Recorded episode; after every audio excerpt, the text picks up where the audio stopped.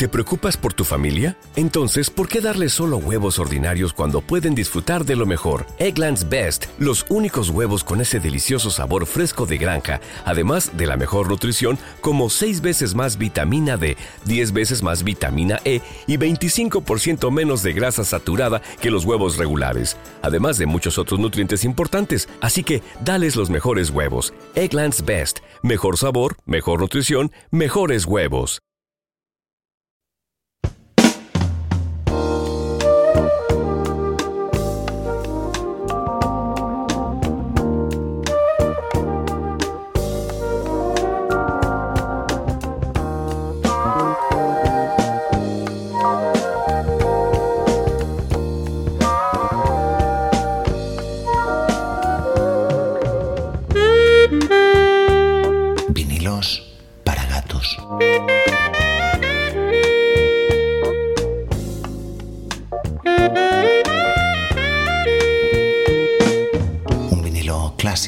Cada día.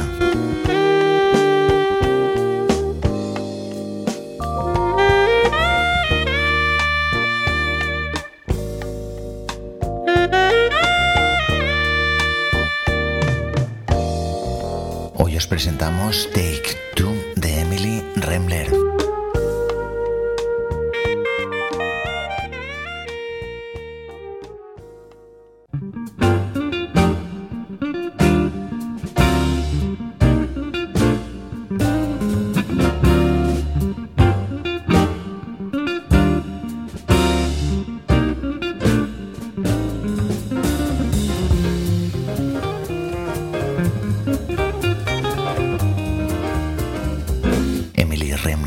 guitarrista de jazz de origen judío que alcanzó merecida fama en la década de los 80. Nacida en New York el 18 de septiembre de 1957, Remler está considerada una de las más brillantes representantes del desgraciadamente escaso colectivo de mujeres guitarristas del jazz. Grabó siete álbumes como solista, abarcando estilos musicales que oscilaban entre el hard bop, el jazz, el blues y la fusión más pura. Lamentablemente falleció de un inesperado ataque al corazón que le sobrevino en Connells Point mientras hacía una gira por Australia. Lo cierto es que era bien conocida su adicción a la heroína, cosa que pudo ser un factor desencadenante, pero Remler tenía tan solo 32 años cuando se consumó la triste noticia el día 4 de mayo del año 1990. Remler comenzó a tocar la guitarra a la edad de 10 años, inicialmente inspirada por el hard rock y por otros estilos populares de la música de la época, hasta que durante sus estudios en la Berklee School of Music en Boston entre el año 74 y el 76 comenzó a escuchar a grandes maestros como Miles Davis John Coltrane o Bill Evans. A partir de ahí ya no hubo marcha atrás. Emily se iba a dedicar al jazz en cuerpo y alma. Sus principales influencias vienen de la música de los antes citados, pero por encima de todos había un espejo en el cual Remler gustaba de mirarse. No era otro que Wes Montgomery, y eso era así hasta el punto que Remler llegó a afirmar: Puedo parecer una chica judía de New Jersey, pero por dentro soy un hombre negro de 50 años de edad, corpulento y con un pulgar grande como Wes. Tras salir de la Berkeley, comenzó a actuar en los clubes de jazz y blues de New Orleans antes de iniciar su carrera discográfica como líder en el año 1981. Ese mismo año se casa con el pianista jamaicano de jazz Monty Alexander, con quien permanecerá hasta el año 1984. Dada su indiscutible destreza con el instrumento, pronto consiguió ser apoyada y apadrinada por colegas de la talla del legendario Herb Ellis, que siempre se refirió a ella como la nueva superestrella de la guitarra. Remler firmó con Concord ese año grabando su primer álbum como líder, Firefly, que tuvo una buena respuesta por parte del público y de la crítica. Con esas credenciales presentó al año siguiente Take Two en un tono algo más personal. Su tercer trabajo sería Transitions del año 83 y algo más tarde vendría Catwalk. Completan su discografía un trabajo lleno de dinamismo e inventiva realizado en colaboración con el también guitarrista Larry Coriel en el álbum Together del año 85 y un encendido homenaje a su ídolo Wes Montgomery con el indicativo título título de Est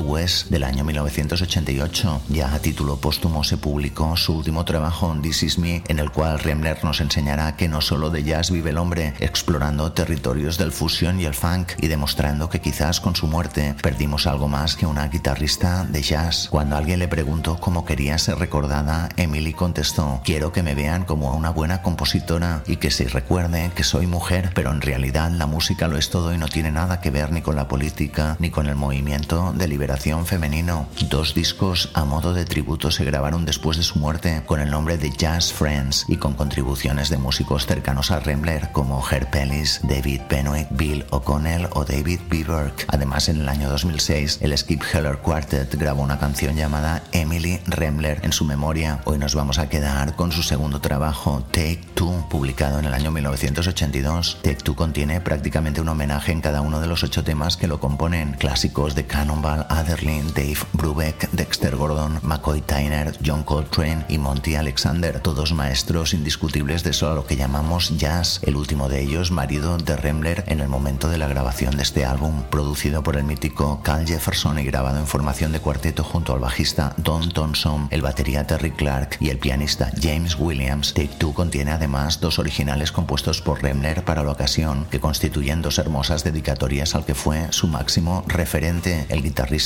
Wes Montgomery. De hecho, el primero de ellos, Pocket Wes, hace referencia a la forma que Rembler utilizaba de forma irónica para autodefinirse. La traducción sería algo así como Wes de bolsillo. Estamos ante un potente disco de jazz, un trabajo que no da demasiadas concesiones a la comercialidad, pero que se muestra increíblemente fresco, lleno de pasión contenida, que explota en la interpretación del último de los temas que lo componen, el Eutra, pero que también brilla con luz muy especial en For Regulars Only de Dexter Gordon y en la apasionada Walls for My Grandfather, compuesta por Rembler. Precisamente estas tres últimas composiciones citadas son las que hemos escogido para ejemplificar el trabajo de hoy. Os vamos a dejar con ellas, las vamos a poner en el orden en el cual aparecen en el trabajo original de Rembler, es decir, primero entrará For Regulars Only de Dexter Gordon, luego Walls for My Grandfather, compuesta por Rembler. De esta forma también podremos apreciar las habilidades compositivas de esta extraordinaria guitarrista y cerraremos el programa de hoy con el Eutra, compuesta, como hemos dicho, por Monty Alexander. El pasado 4 de mayo se cumplieron 30 años de la muerte de esta excelente guitarrista. Sirva la publicación de este larga duración como modesto homenaje a un artista que como muchos otros nos abandonaron demasiado pronto. Descansa en paz. Emily Remler, os dejamos con ella y nos vemos en el tejado.